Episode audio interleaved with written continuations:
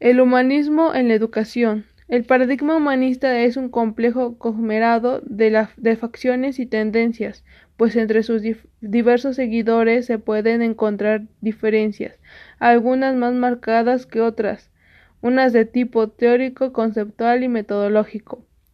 Las metas y los objetivos educacionales, según Harker, declara que las metas globales de la educación inspirado en el paradigma humanista son las siguientes. Apoyar a desarrollar la individualidad de las personas. Apoyar a los alumnos para que se reconozcan como seres humanos únicos.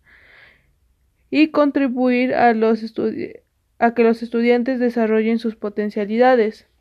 Rubens ha descrito cinco objetivos educacionales que promulga a los programas de tipo humanista, que son concentrarse en el crecimiento personal de los estudiantes, fomentar la originalidad y la creatividad y la imaginación entre los estudiantes, promover experiencias que influyan recíproca interpersonal entre los estudiantes, provocar en los estudiantes sentimientos positivos hacia las asignaturas o los cursos escolares, inducir aprendizajes en los contenidos vinculados los aspectos cognitivos y vivenciales, los conceptos, la concepción del alumno.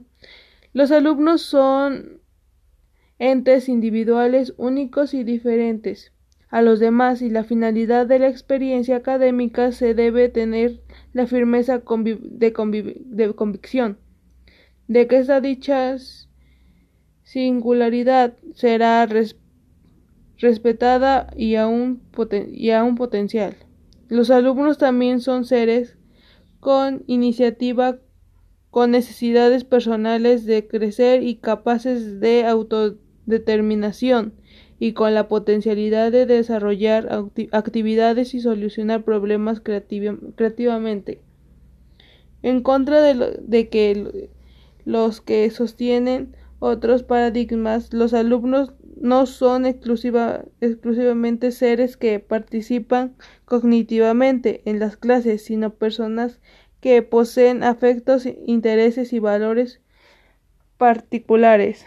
La concepción del maestro, el profesor debe partir siempre de las potencialidades y necesidades individuales de los alumnos para que éste modo crea y fomente un clima social básico que permita que la comunicación de la información académica y la emocional sea exitosa. El maestro no debe limitar ni poner restricciones entre la entrega de los materiales pedagógicos, más bien debe proporcionar a los alumnos todos los recursos que éste que este estén a su alcance.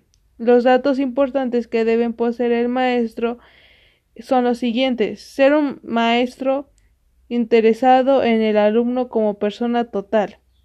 Procurar estar abierto ante nuevos, nuevas formas de enseñar y opciones académicas fomentar el espíritu cooperativo de sus alumnos, ser autodidáctico y genuino ante sus alumnos, intentar comprender a los alumnos poniéndose en su lugar y ser sensible a sus perspectivas y sensibilidades y sentimientos, rechazar la postura autoridad, autoridad y egoísta. Lo esencial es asumir una actitud no directiva, poner disposición de sus alumnos, ante, ante la disposición de sus alumnos, sus conocimientos y sus experiencias deben ser claras y tener que en, que en cualquier momento que lo, lo requieran puede contar con ellos. Intentar crear un clima de confianza en el aula. La concepción del aprendizaje. El ser humano tiene una capacidad innata para el aprendizaje, así que dicha capacidad no es obstaculizada en el aprendizaje, se desarrolla oportunamente.